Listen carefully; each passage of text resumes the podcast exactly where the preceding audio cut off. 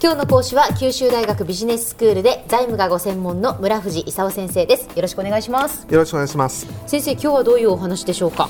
今日はね中央銀行と金融緩和という話をしたいと思うんですよ。はい。でそもそもねあのアメリカでリーマンショックが起こった時にね、ええ。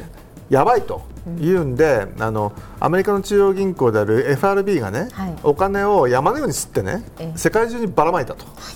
うことをやったんですよ、ええ。株式市場でねあの何千兆円ものお金が失われたもんでね、あの FRB っていう中央銀行、えー的に言うとバランスシート3倍ぐらいにしてね。でバランスシート3倍ぐらいにするっていうのはドルが3倍ぐらいになるってことなんですよ。でそれを世界中にばらまいたと、い、うことでとりあえずあの世界の金融体制を維持しようとしたと、でここのところ経済が回復してきたもんでね、ええもういいんじゃないのと、うん。ちょっと平常時に戻そうと、はいうことでばらまいたお金を回収しようとええ。いう話がねあの始まったんですよ。ええであの今の FRB のあの議長のバーナンキさんっていう人がね去年の6月くらいにもうそろそろね金融緩和を縮小してもいいんじゃないのというふうに言い始めたんですよ。ええ。そしたら世界中がビビってね、まずいと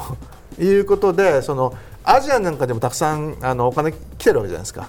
でアジアの株式市場暴落して、でアジアの為替もみんな暴落したわけですよ。で世界中がちょっと心配になっちゃったと。ええでその時にあのオバマがねあのバーナンキさんってもうすぐあの、えー任期切れるけどあと誰にしようかっていうんで、サマーズにするかと言ったわけですよ。はいところがこのサマーズって人はね、ええあのどういう人かとちょっとね強引な人だとかね自説を曲げないね周りからいろいろ言ってもね全然聞いてくれない人というイメージが強いんですよ。でもともとクリントン政権の財務長官やっててね。であの、えーオバマがあの大統領始めた時にね国家経済会議委員長として金融危機に対応したと。だその時にあのあんまり金融緩和しちゃいかんのじゃないかみたいなことを言ってたわけですよ。うはい。それでそのみんなが思ったのはね、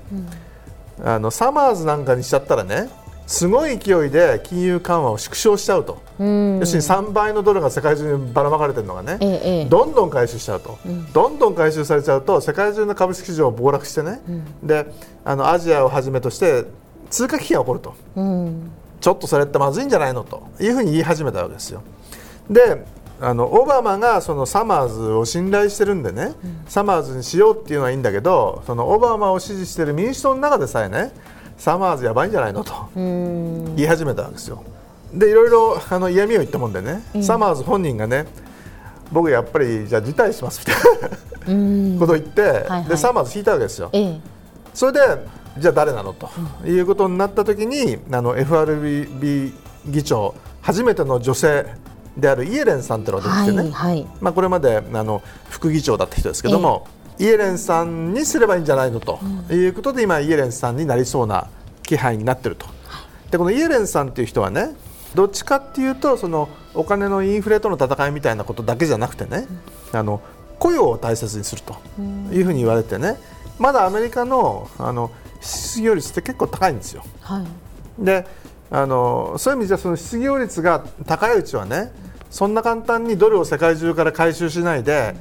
ごくゆっくりと金融緩和を縮小するだろうというふうに見られてね。あのサマーズみたいなその過激なやり方をしないでねええゆっくりやってくれそうな気配になってきたもんでね、みんなほっと一安心と。ええうん。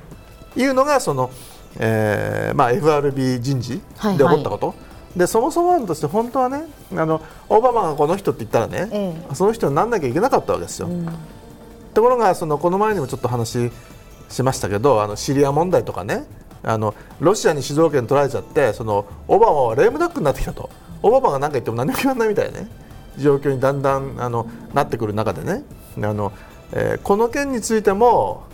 オバマが最初言ったサマーズで決まらないでイエレンになっちゃったと。うん。いうようなまあ話が起こってるということなんですね。はい。であのこのあのリーマンショック後に起こったドルのばらまき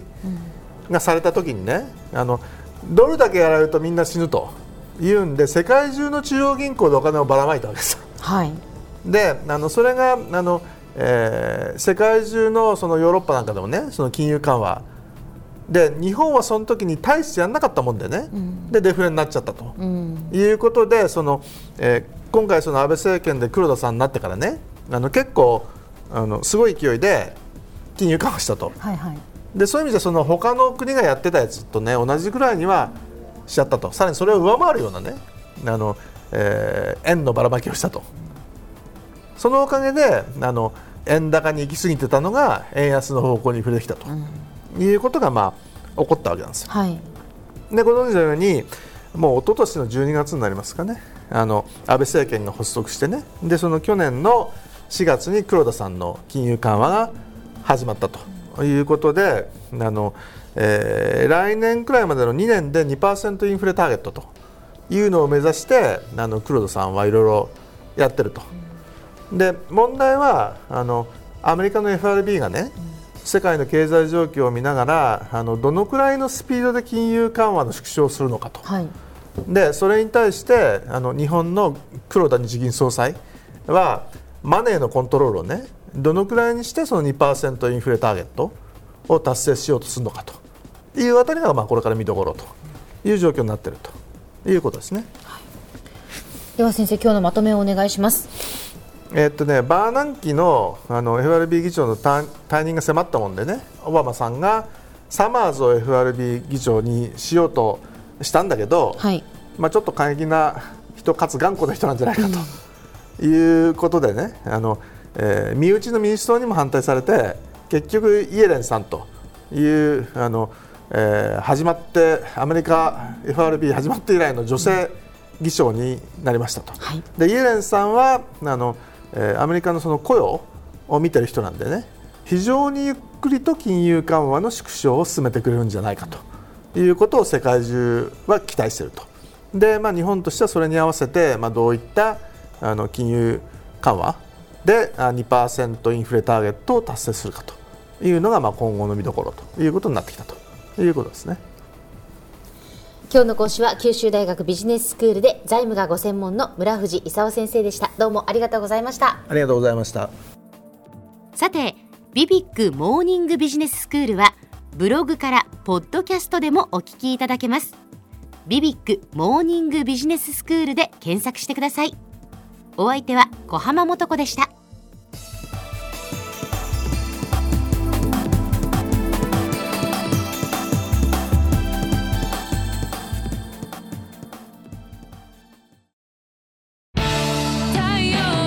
BBIQ は九州で生まれ九州の人たちに光を届けています。九州のお客様が光り輝くように。それが QTnet の変わらない思いです。キラキラつながる QTnet。